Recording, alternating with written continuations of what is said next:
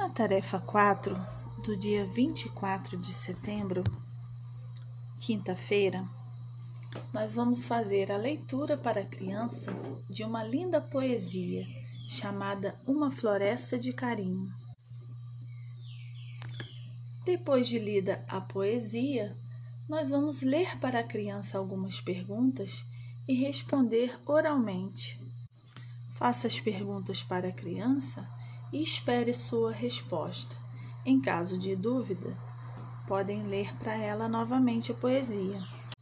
A seguir, vemos algumas figuras de árvores frutíferas e a seguir podemos observar algumas perguntas sobre essas cenas.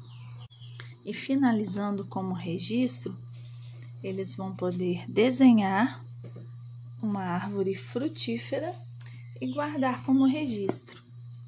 Lembrando que no finalzinho devemos grafar o nosso nome e a data de hoje.